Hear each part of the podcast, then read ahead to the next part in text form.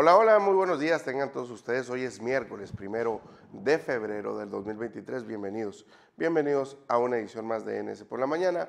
Y disculpe usted esta voz, pero pues el clima, el clima no perdona. Aún así, lo voy a estar acompañando durante esta hora para hablar de Celebra Toño Ciazarán junto a vecinas y vecinos, pavimentación de concreto hidráulico en la calle Huepac. También iniciará primera etapa de capacitaciones para el trabajo Maxi Apoyo 2023. Informan las propuestas del cambio de la ley orgánica de la Universidad de Sonora y suspende el gobierno de Sonora a servidores públicos del CECITE que condujeron licitación para adquisición de libros de texto. Y bueno, bajas temperaturas generaron afectaciones mínimas a cultivos sonorenses y visita de embajadores a Sonora será de carácter histórico, aseguró Alfonso Durazo Montaño. Y bueno, autoridades electorales siempre han convalidado los fraudes electorales, acusó Andrés Manuel López Obrador sobre el famoso, el controvertido Plan B. Además, Andrés Manuel asegura que Cárdenas es su adversario político tras su inclusión a México Colectivo, México Colectivo. Y bueno, Osorio Chong suspende la plenaria del PRI en el, Senado, en el Senado, además la participación de nuestros colaboradores y Fuerza, Fuerza Deportiva. Comenzamos.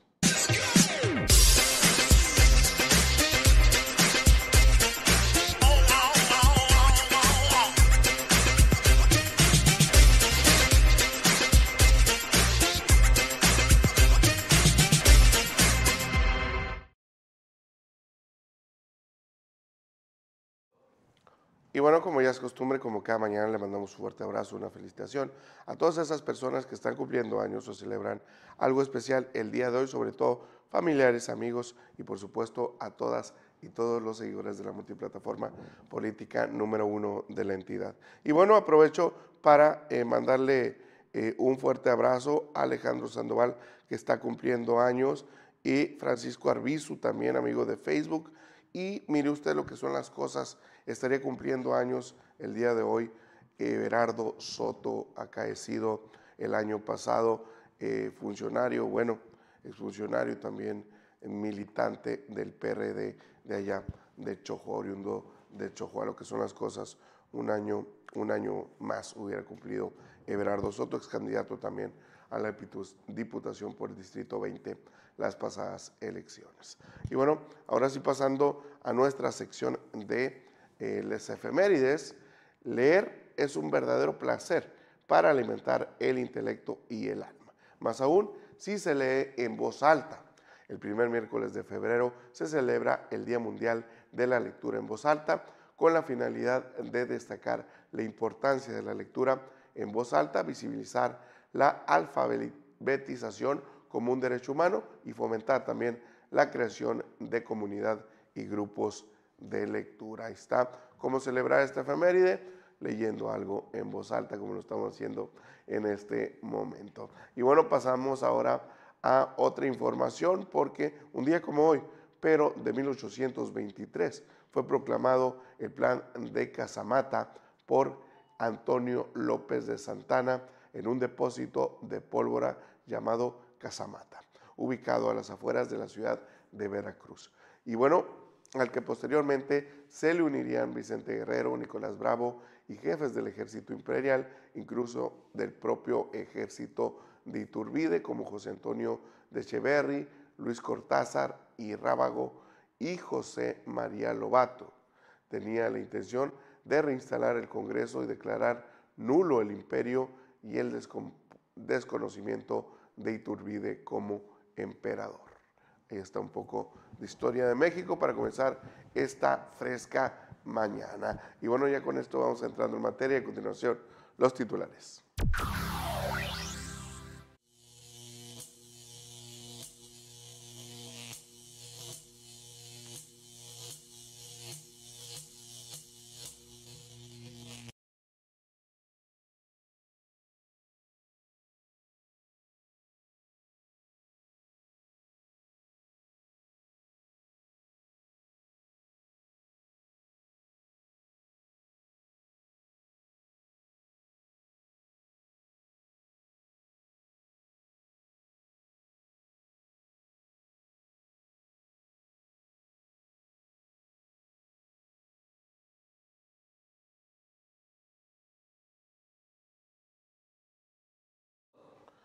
Estos son los titulares de los principales medios de circulación nacional y estatal. Y bueno, como cada mañana comenzamos con el diario Reforma, quien maneja el día de hoy como nota principal, que dobletea chavista y lo oculta a la cepa. Ahí está sobre eh, pues las licitaciones, algo muy parecido a lo que está pasando en CECITE aquí en Sonora. Además, se acaba el amor, dicen el propio expresidente de la República, Enrique Peña Nieto, pues eh, corta lazos ahí de noviazgo con la modelo internacional. Además de otras notas que maneja el día de hoy, como Texas, mayor productor de Estados Unidos, incluso más que México, un solo estado de Estados Unidos.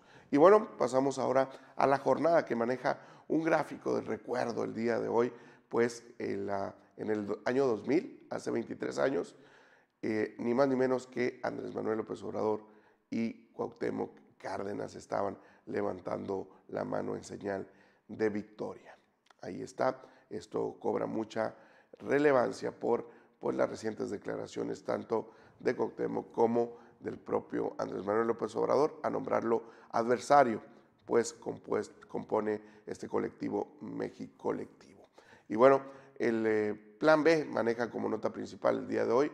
El plan B solo toca la burocracia dorada del INE, asegura Morena, ahorro de más de 1.340 millones de pesos. Ahí está lo dicho por Morena y Mario Delgado, por supuesto, su presidente. Y bueno, pasamos ahora a El Universal, quien maneja como nota principal el día de hoy, que Andrés Manuel López Obrador, el nuevo Santana, si abre los cielos, dice Aspa. Ahí está el, eh, la nota del día de hoy y una gráfica ahí que se antoja, se antoja, como dirían por ahí, no solamente por el rico cóctel de lote que están preparando, sino por el vaporcito de la olla que se ve eh, en esa gráfica que maneja en su primera plana el día de hoy, primero de febrero, el Universal, y dice apagar los tamales de la rosca. Ah, son tamales, son tamales ahora, Día de la Candelaria, ahora, ahora lo recuerdo. Y bueno, pasamos ahora al financiero, quien maneja el día de hoy como nota principal,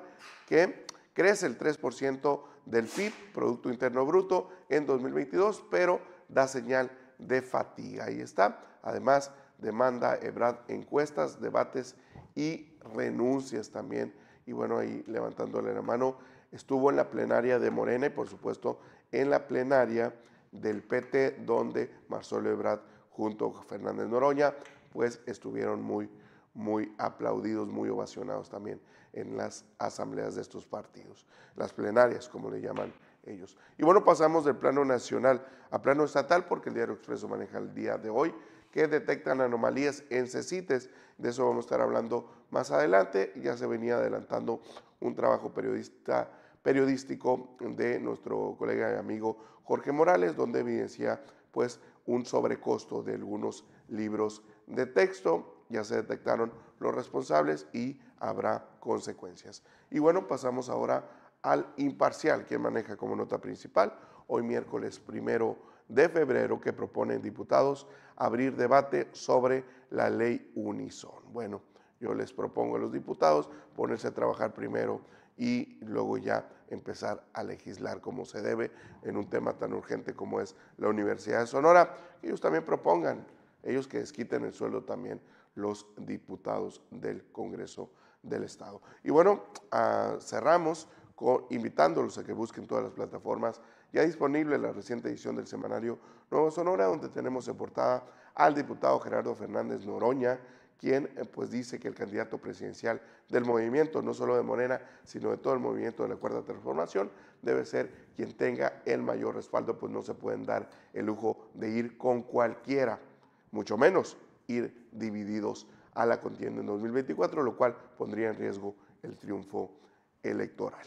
Y bueno, también los invito a que busque las otras entrevistas, como es la que manejamos en contraportada. Froilán Gámez, nuevo director del ISTESON, dice que buscan soluciones integrales y la institucionalidad de esta institución, pues del ISTESON. El ISTESON no es autónomo al gobierno, eh, hay que buscar su institucionalidad, menciona Froilán Gámez. Ahí está. Y bueno, aprovecho, aprovecho este lapso para mandar algunos saluditos porque ya se están reportando desde Navojoa, Manuel Muñoz, Ángel Castro, eh, Jaime Alberto Rodríguez León. Buenos días amigos, saludos, saludos Jaime Alberto.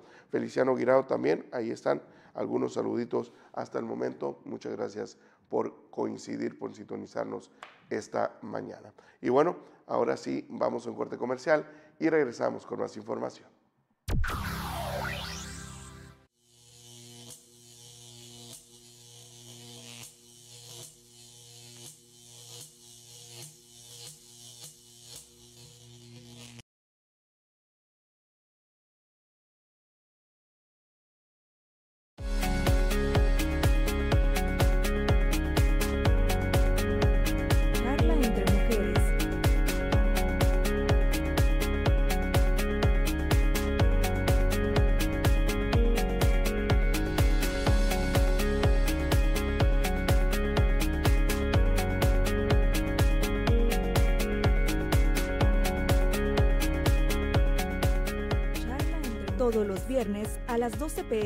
Las redes sociales de Nuevo Sonora.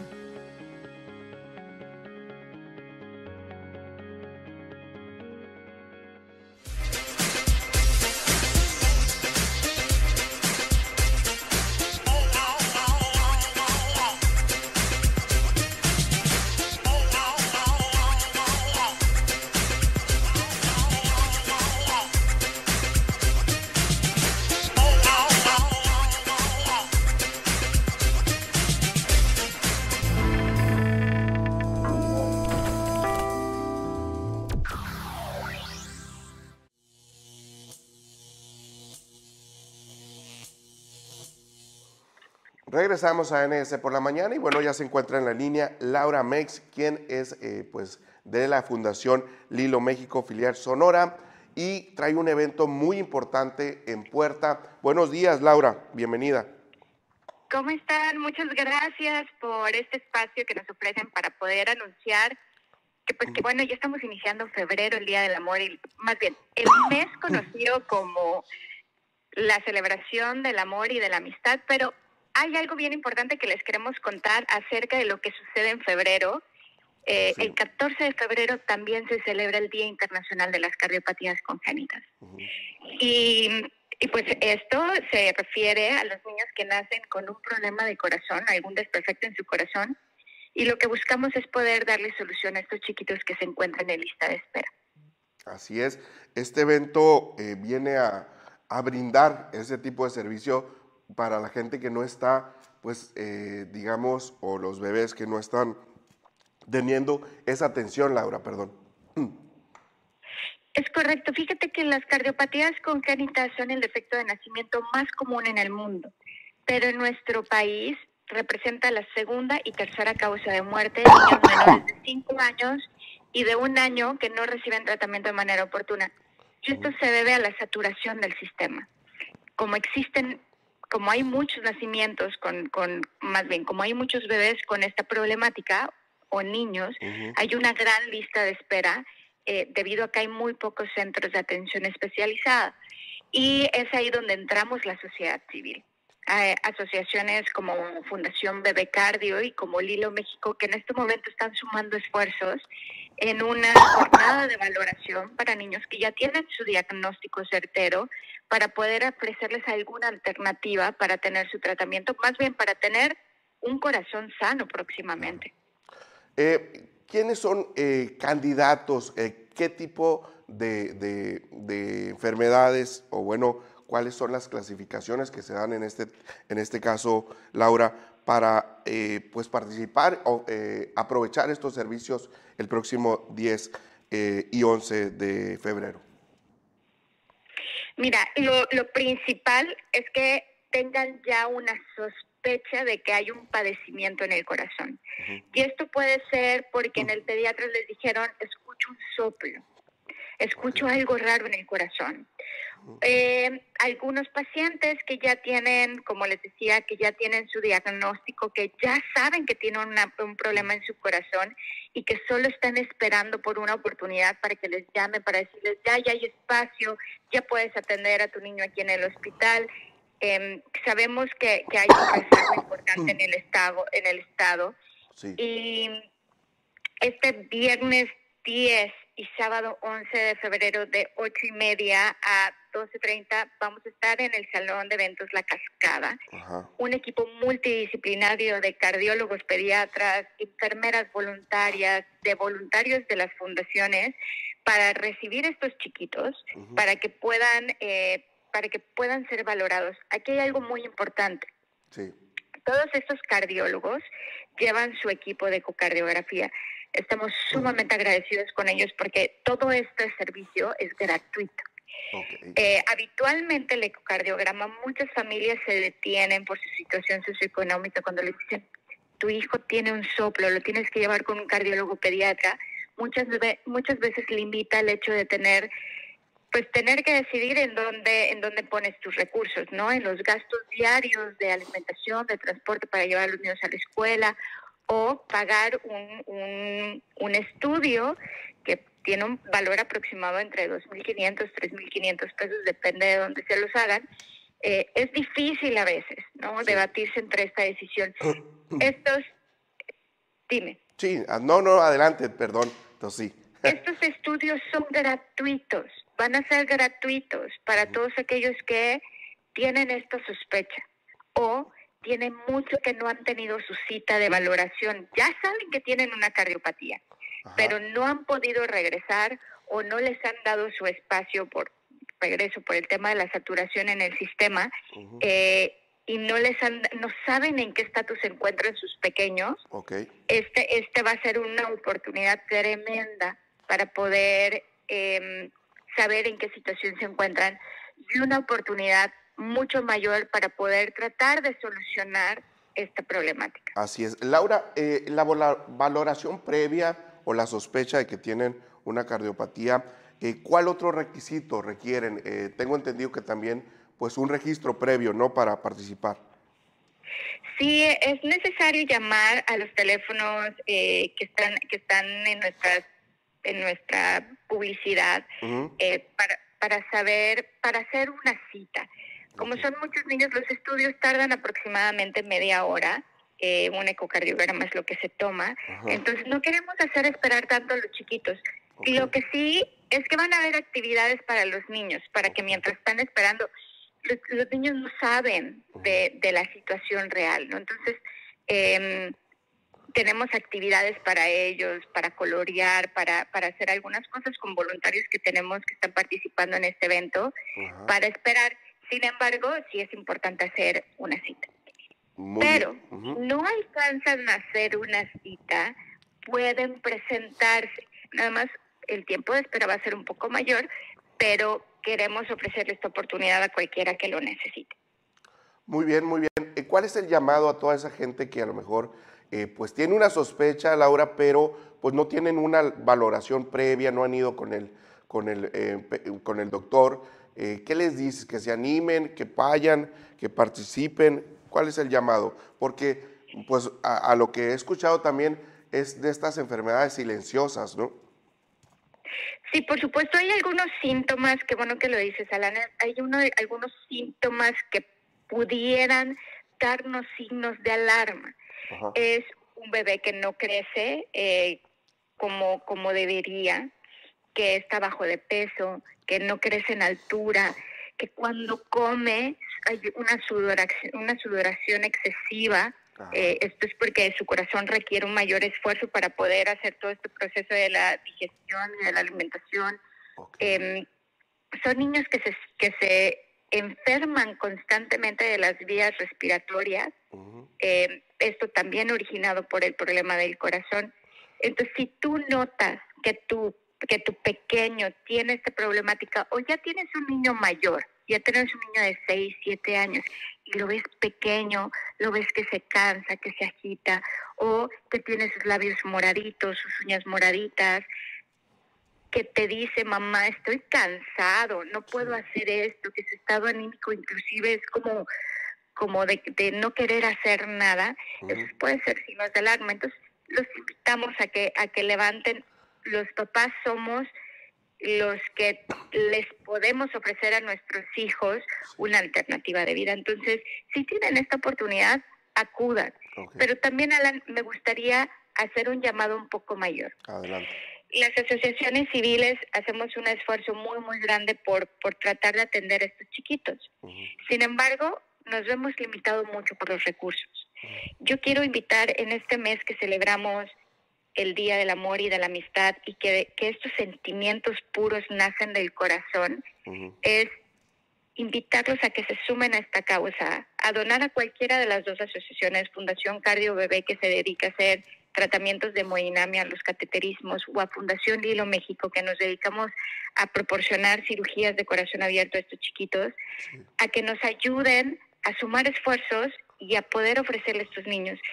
Vamos a hacer un esfuerzo increíble por valorarlos, por tratar de ofrecerles un tratamiento, pero también estamos limitados a, a lo que el recurso que tengamos disponible para poder operar a estos chiquitos. Entonces, que salga del corazón, que estos niños tengan este regalo de vida generado de la bondad, de la generosidad de las personas, para que sea posible.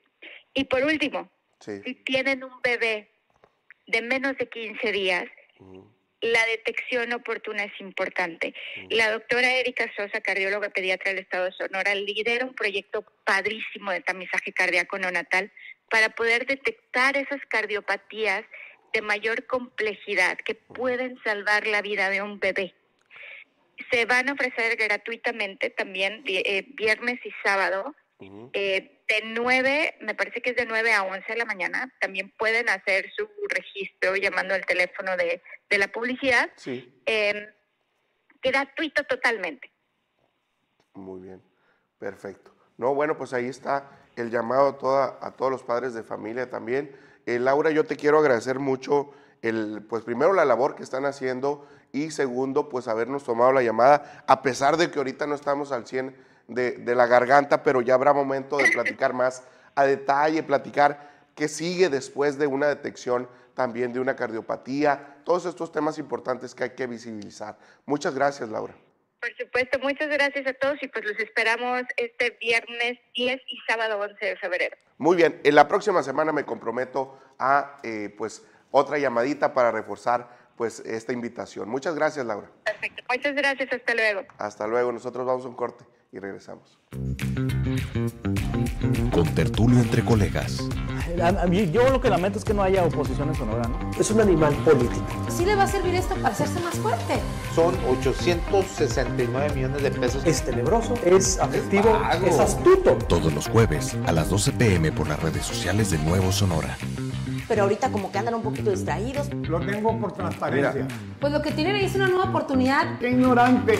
Con tertulio entre colegas.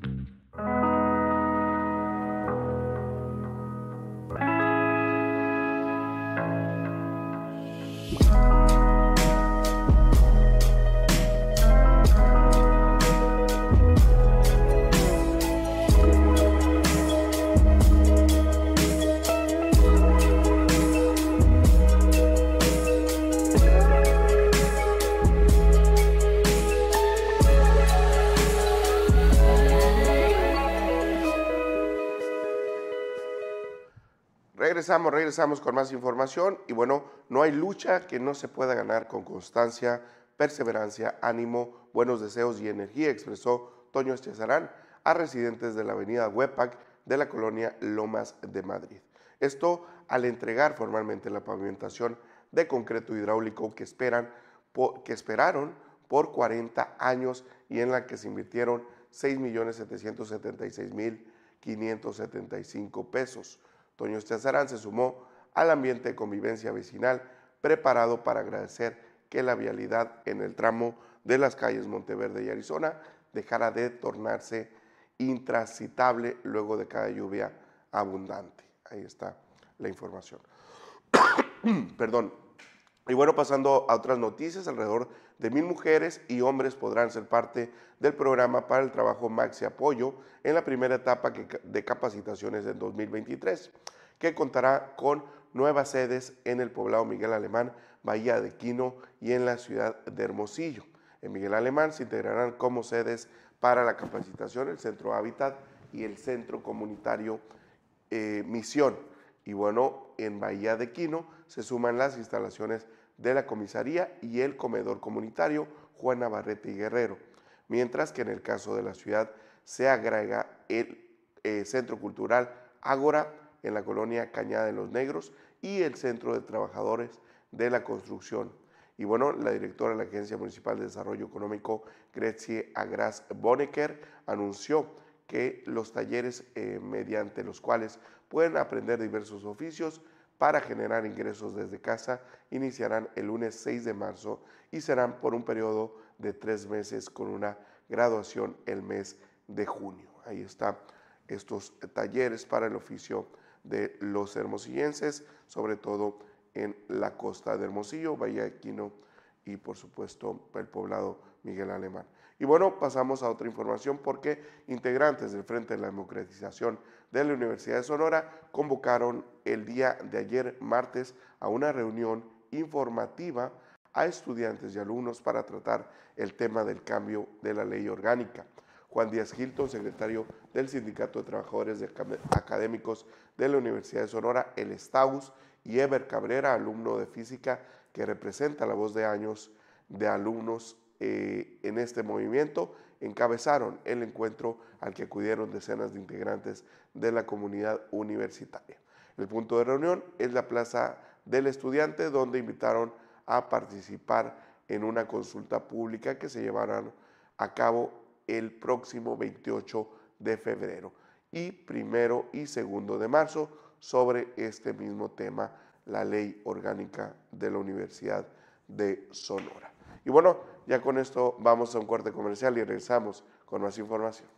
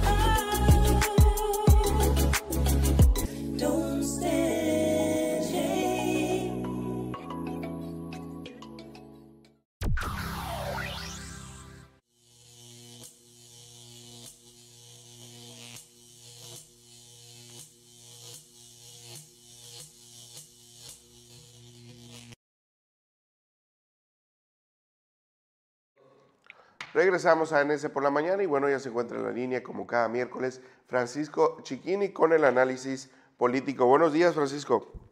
¿Qué tal, Alan? ¿Cómo estás? Muy buenos días al auditorio y ¿cómo les va con el frío? Bueno, pues aquí un poco mormados, un poco roncos, pero al pie del cañón, como dicen por ahí. ¿Qué nos preparaste el día de hoy, Francisco?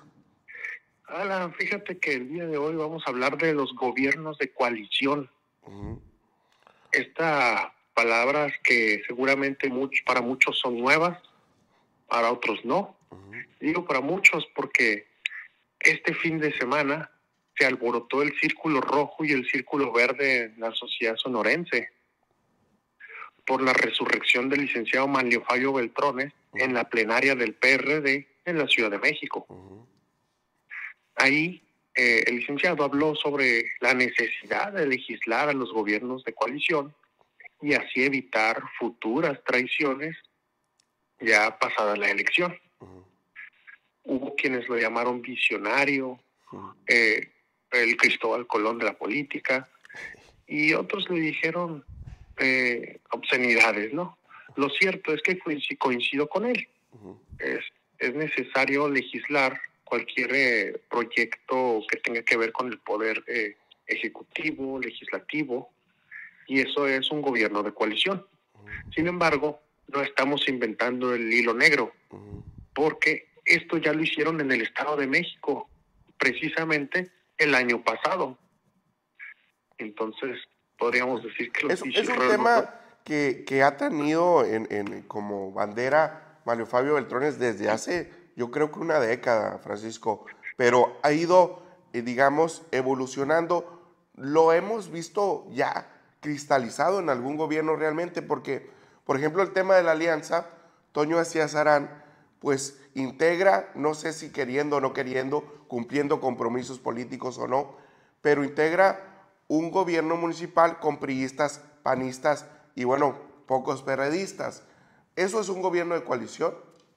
Eh, sí, de hecho la, la ley, la constitución mexicana dice que una vez que el candidato es electo, una vez electo, él puede formar o constituir su gobierno de la manera que crea conveniente, incluyendo a, grupos opositores. La ley lo permite, pero una vez pasada la elección, es decir, si su palabra se cumple, si los compromisos se cumplen, lo puede hacer, pero no está obligado oficialmente. Eh, en un inicio, el licenciado Beltrones hace años hablaba sobre el parlamentarismo. Inclusive la gente del PRD hablaba sobre un sistema parlamentario como forma de gobierno. Con el tiempo ha evolucionado a gobiernos de coalición. Es muy similar. Eh, pero esto ya lo hicieron en el Estado de México el año pasado, pero no es por, como dicen por ahí, no, no es por buena gente. Resulta que las dirigencias del PAN y del PRD en el Estado de México condicionaron su alianza en 2023 con el PRI Atlacomulco a cambio de que esto ya quedara plasmado en la ley, un gobierno de coalición. A lo que finalmente se dieron y quedó plasmado en la ley que previo a la elección se pueda firmar un acuerdo, un compromiso, y entonces sí, ya tenga esa validez desde el inicio. Pero, eh, y esto quedó vaya, promulgado el septiembre del año pasado. Sin embargo, Morena lo impugnó. Digo que no, eso está muy mal. Y es curiosamente el día de ayer, Alan, sí.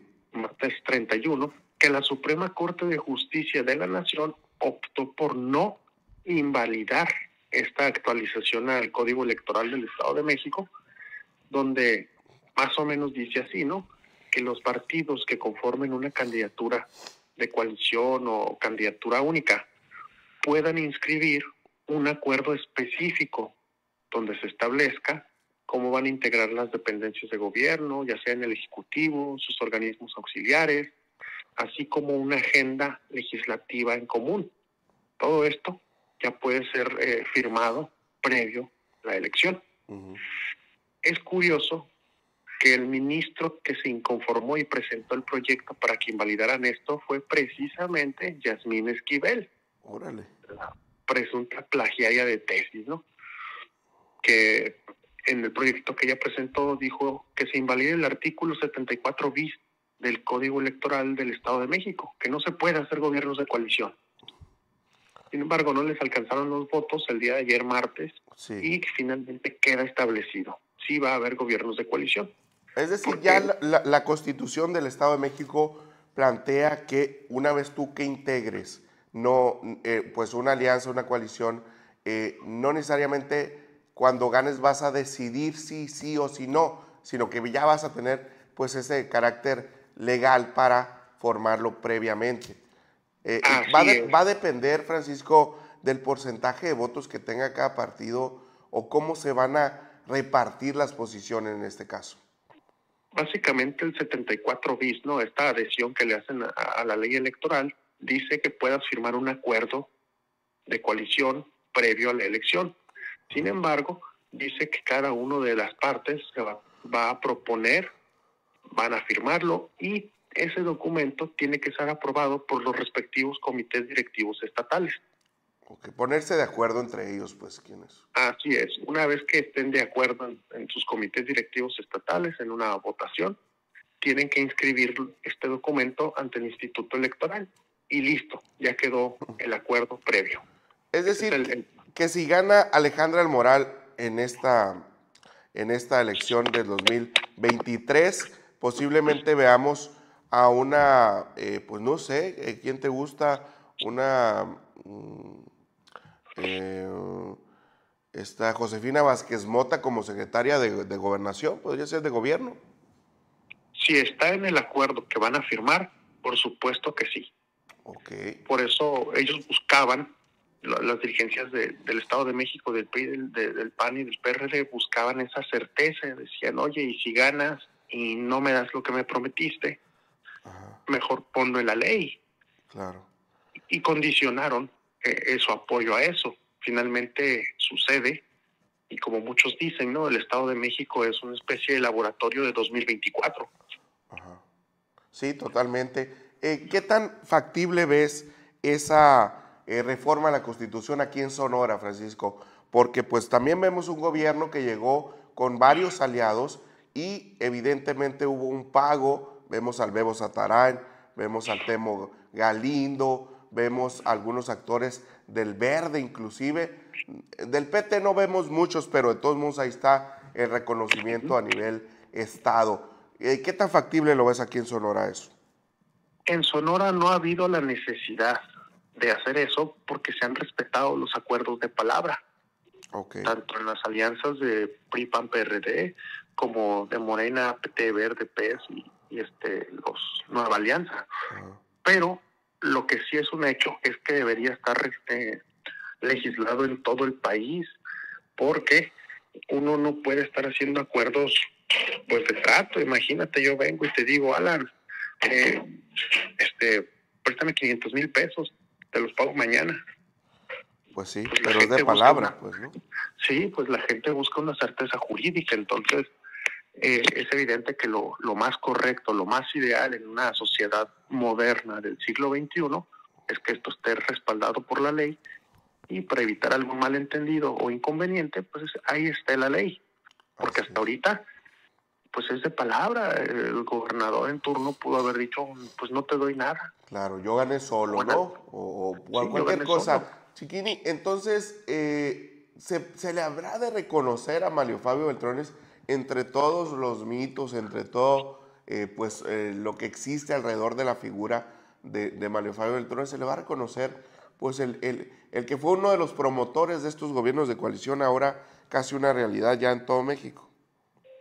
Híjole, la, la sociedad mexicana y la historia política mexicana contemporánea por lo general no reconoce, no, la verdad, no reconoce lo- los aciertos o las eh, cuestiones que algún personaje implanta. Lo vemos desde que somos un país independiente. El verdadero padre de la independencia no es Miguel Hidalgo, Ajá. es este Allende. Él es el verdadero libertador en México, pero pues por problemas y grillas políticas, pues él no es, perdón, Iturbide. Ok. Pues Iturbide no es, al contrario, si tú revisas un libro de historia, Iturbide es el máximo traidor de la historia local mexicana Sí, y no es así, realmente es el verdadero héroe. ¿no? Eh, creo que el reconocimiento de- del señor Beltrones lo va a tener más que nada en Sonora, como ha sido desde el año 2004 a la fecha. ujú. Y creo que lo que realmente puede el señor aportar es seguir socializando el tema, no solo en Sonora, sino en otros estados. Creo que eso sería un, un buen aporte de su parte para que esté reglamentado en todo, porque si, si esto queda reglamentado solamente en candidaturas federales, Sí, pues que hay de lo local. claro. Oye, Francisco, Tendríamos- pues lo vimos en la plenaria del PRD y lo vimos también allá en el Senado en un evento junto con Ricardo Monreal. Eh, ¿Dónde lo ves en el 2024, Mario Fabio Beltrones? ¿Anda activo? ¿Anda socializando este tema? ¿O, qué trae entre manos? ¿Cómo lo ves tú? Híjole, difícilmente podría conocer su agenda, sin embargo es evidente que quiere regresar. ¿Dónde lo vemos? Pues lo vemos en, en el lado opositor. Lamentablemente, para bien o para mal, eh, pues en el gobierno de López Obrador solo que había una persona. Bueno, pues no es el gobierno eh, no es el partido opositor, es el partido en el gobierno, ¿no? Eh, sí, sin embargo, un gobierno puede, puede permitir la entrada de diversos agentes que, Claro. que le puedan ayudar o convenir. En su momento lo hicieron otros gobiernos. Claro, es que ahorita están tan polarizadas las cosas, Francisco, que ya no sabes quiénes son los buenos, quiénes son los malos, ¿no? El, que- el Ah. tema de Cuauhtémoc Cárdenas también, por ejemplo. Es lo malo de, de la polarización. Que llega un momento en el que cada bando se empieza a radicalizar, se empieza a hacer tanto daño el uno al otro, que como dicen por ahí, ya ni siquiera cabe el perdón. Así es. Muy bien. Entonces sí, sí suceden estas cosas. Pues muy bien, muy, muy, muy, muy interesante el tema que lo traigas a colación, los gobiernos de coalición, una, un tema que se ha ido madurando poco a poco, pero que todavía hay eh, pues mucho que legislar al respecto, sobre todo aquí en Sonora. Papelito habla, asegurar, garantizar estos gobiernos de coalición que obviamente privilegian la pluralidad de ideas, de perfiles y por supuesto un abanico de representación más amplio hacia la ciudadanía. Muchas gracias, Francisco. ¿Algo que desees agregar? Sí, me gustaría finalizar diciendo que es necesario eh, tener un gobierno de coalición o, un, o cambiar a un sistema de gobierno parlamentario por una simple razón. Así como estamos en el modelo presidencial, el ganador gana todo y el perdedor pierde todo. Es correcto. Eso no es justo, no tiene lógica, porque pudiste haber perdido la elección por dos votos y te quedaste sin nada. Así es. Cuando esos votos dicen que tú representas a mucha, bastante gente, y es necesario entonces que la gente tenga voz, no solo en el Congreso, sino también en la administración pública.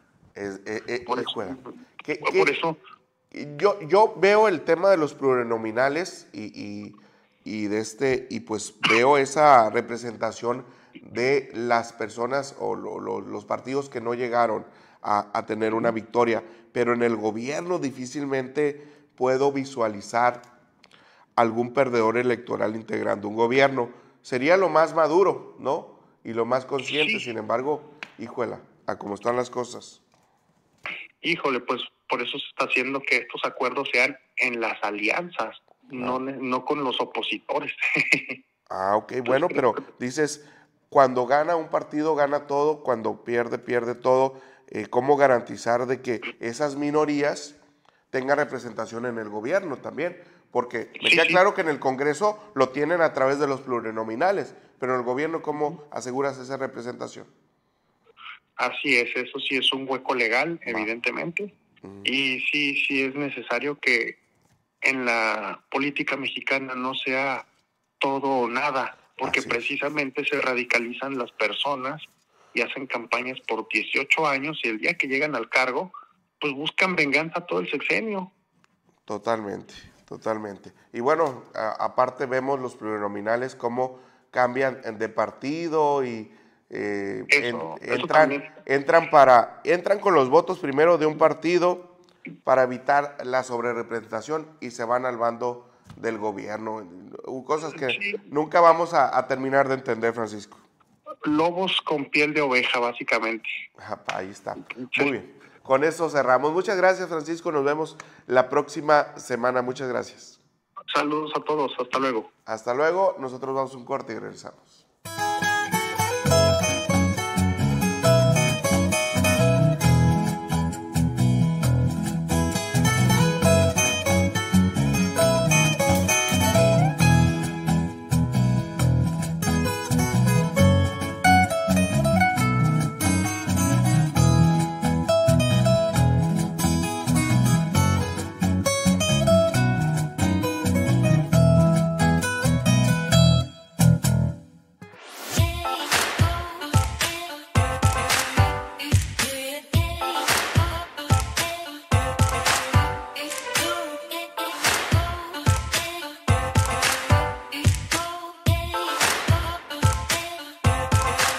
Barra Joven, todos los miércoles a las 12 pm por las redes sociales de Nuevo Sonora.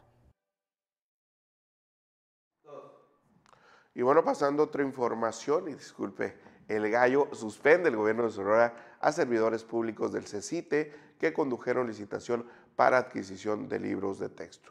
Y bueno, para brindar certeza y evitar se influye en el proceso de las investigaciones, el gobierno del Estado de Sonora, a través de la Secretaría de la Contraloría General, suspendió a cinco personas servidoras públicas del Colegio de Estudios Científicos y Tecnológicos del Estado de Sonora que condujeron la licitación para la adquisición de libros de texto. Para facilitar las investigaciones con fundamento en el artículo 128, fracción primera, 129, 130, 131, 132 y 134 de la Ley de Responsabilidades y Sanciones del Estado de Sonora, la Contraloría General emitió como medida cautelar la suspensión de labores de cinco empleados públicos que desarrollaban sus actividades con puestos administrativos en la Oficina de Adquisiciones en el área jurídica, así como jefes de departamento del Instituto de Educación Media Superior. Y bueno, el gobernador del estado, Alfonso Durazo, instruyó a Contraloría General a iniciar la investigación y a profundidad de la licitación pública correspondiente a la adquisición de libros de texto, teniendo como primer indicio la posible comisión de faltas administrativas graves y no graves, mientras que resultaron perdón, en la suspensión de servidores públicos a partir del día martes 31 de enero del 2023, es decir, el día de ayer. Y bueno, pasando a otra información, el paso de los frentes fríos número 25 y 26, así como demás factores climáticos que dieron origen a las recientes heladas, dejaron afectaciones mínimas en la agricultura, informó Fátima Yolanda Rodríguez Mendoza. En rueda de prensa con el gobernador Alfonso Durazo, la titular de Zagarpa eh, Sonora señaló que los daños fueron los menos sobre los más de 253 mil hectáreas sembradas en el estado debido a que las bajas temperaturas no se estacionaron sobre el área cultivada. Y bueno, precisó que las condiciones climatológicas adversas se presentaron desde el 20 al 26 de enero en forma ininterrumpida, tanto en las zonas serranas como en algunas de las regiones agrícolas. Ahí está la información, pero donde sí dejó estragos es en mi garganta estas heladas. Y bueno, pasando a otra información con la visita al Estado del Cuerpo Diplomático para conocer el Plan Sonora de Energías Sostenibles, la entidad cobrará relevancia internacional, aseveró el gobernador Alfonso Durazo Montaño. El mandatario sonorense explicó que en este evento que tendrá lugar en Puerto Peñasco, disculpe usted, se eh, pues expondrán los eh, componentes del plan, entre los que destacan explotación de litio, generación de energía eléctrica a partir de energía solar y licuefacción de gas natural. Al ser cuestionado sobre la investigación respecto a eh, la compra de libros en el Colegio de Estudios Científicos y Tecnológicos, el CECITES, el gobernador Durazo Montaño anunció, pues lo que ya le anunciamos, cinco servidores públicos quienes pudieron haber incurrido en irregularidades. Ahí está la información del gobernador Alfonso Durazo. Nosotros vamos a un corte y regresamos.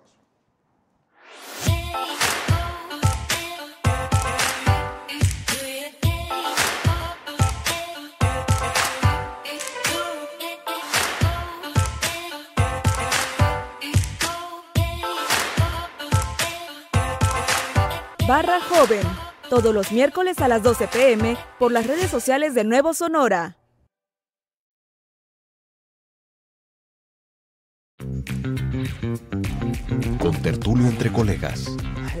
Yo lo que lamento es que no haya oposición en Sonora, ¿no? Es un animal político. ¿Sí le va a servir esto para hacerse más fuerte? Son 869 millones de pesos. Es tenebroso, es afectivo, es astuto. Todos los jueves a las 12 pm por las redes sociales de Nuevo Sonora pero ahorita como que andan un poquito distraídos. Lo tengo por transparencia. Pues lo que tienen ahí es una nueva oportunidad. ¡Qué ignorante! Con tertulio entre colegas.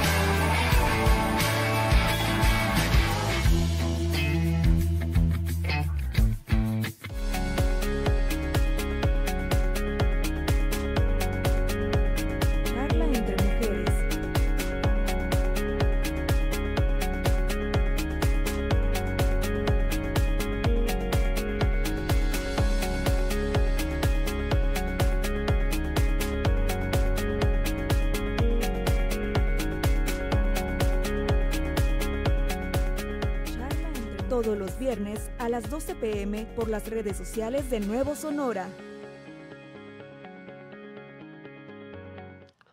Regresamos con el cierre de NS por la mañana y bueno, autoridades electorales eh, siempre han actuado, avalado y convalidado los fraudes electorales, acusa Andrés Manuel López Obrador. El presidente acusó que las autoridades electorales siempre han convalidado los fraudes electorales y aseguró que la democracia imperfecta que se tiene actualmente se ha conseguido por el pueblo y en contra de esas autoridades. En conferencia de prensa, el mandatario federal señaló que el pueblo es el que ha hecho valer la democracia en nuestro país y así seguirá siendo hasta que tenga organismos electorales con consejeros íntegros, honestos, verdaderos, demócratas, no farsantes y empleados de oligarcas.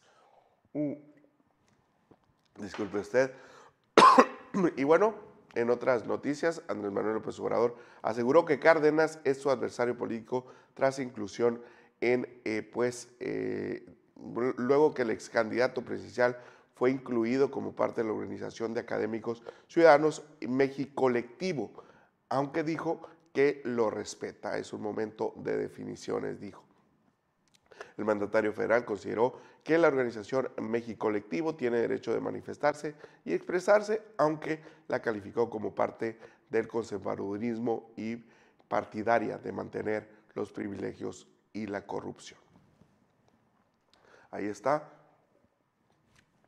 lo dicho por el presidente Andrés Manuel López Obrador. Y bueno, ya con esto nos despedimos. Yo le agradezco mucho habernos acompañado esta mañana. Nos faltaron algunas notitas, pero los va a encontrar en las plataformas de Nuevo Sonora. Mi nombre es Alan Castro y hasta la próxima.